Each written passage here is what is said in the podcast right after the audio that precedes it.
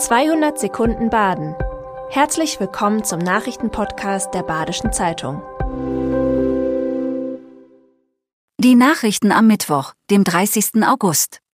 Fahrradhändler kritisieren das neue Rabattsystem des Freiburger Unternehmens Jobrad, dem Marktführer im Fahrradleasing. Für Händler ist das Leasing zu einer der wichtigsten Umsatzquellen geworden. Nun hat Jobrad sein Modell geändert. Der Rabatt, den die Radhändler Jobrad beim Fahrradkauf einräumen müssen, ist nicht mehr bei 200 Euro gedeckelt. Dazu ist der Prozentanteil des Rabatts am Preis jetzt von der Umsatzhöhe des Händlers abhängig. Mehrere Händler kritisieren die Änderung stark und sprechen von hohen Ertragseinbußen. Der hessische Händler Oliver Klaus bezeichnete das Vorgehen auf tagesschau.de als Erpressung. Nach Angaben von Jobrad dagegen profitieren mehr Händler von dem neuen Ansatz als verlieren. Besonders kleineren Händlern gegenüber sei das neue Modell fair. Es ist unklar, wie viele Wohnungen in der Wöblinstraße in Lörrach tatsächlich frei werden, um Platz für Geflüchtete zu schaffen. Die Stadt möchte dort rund 100 Flüchtlinge unterbringen und die bisherigen Mieter dafür umquartieren.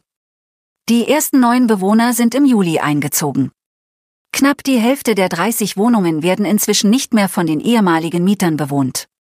Nach wie vor können die Mieter aber selbst entscheiden, ob sie gehen oder dort wohnen bleiben. Eventuell wird die Stadt also zusätzlichen Bedarf für die Unterbringung Geflüchteter haben.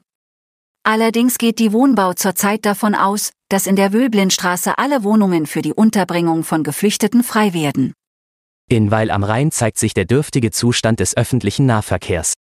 Der DB Navigator lotst viele Umsteigende durch den Haltepunkt. Doch schon rein städtebaulich ist dieser nicht gerade einladend. Dazu kommen lange Wege bei oft knappsten Umsteigezeiten. Am Langzeitprovisorium Gleis 8 ist kein barrierefreier Ausstieg möglich. Die Treppen am Haltepunkt sind so schmal und teils steil, dass sie nicht nur für Staus sorgen, sondern Personen, die schlecht zu Fuß oder gehbehindert sind, echte Schwierigkeiten machen.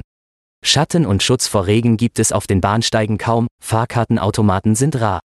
Auch bei der Kommunikation von Seiten der Deutschen Bahn und Schweizerischen Bundesbahnen hat es in letzter Zeit gehapert.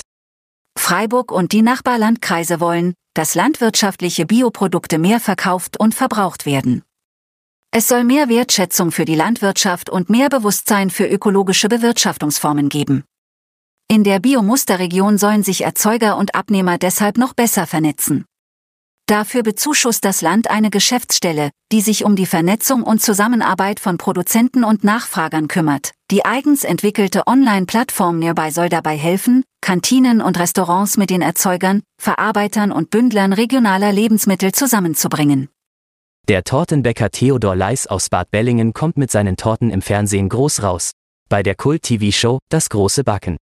Der 43-Jährige arbeitet eigentlich für einen Hersteller von Haarpflegeprodukten. Sein Team brachte ihn dazu, sich bei dem Backwettbewerb auf Sat 1 anzumelden.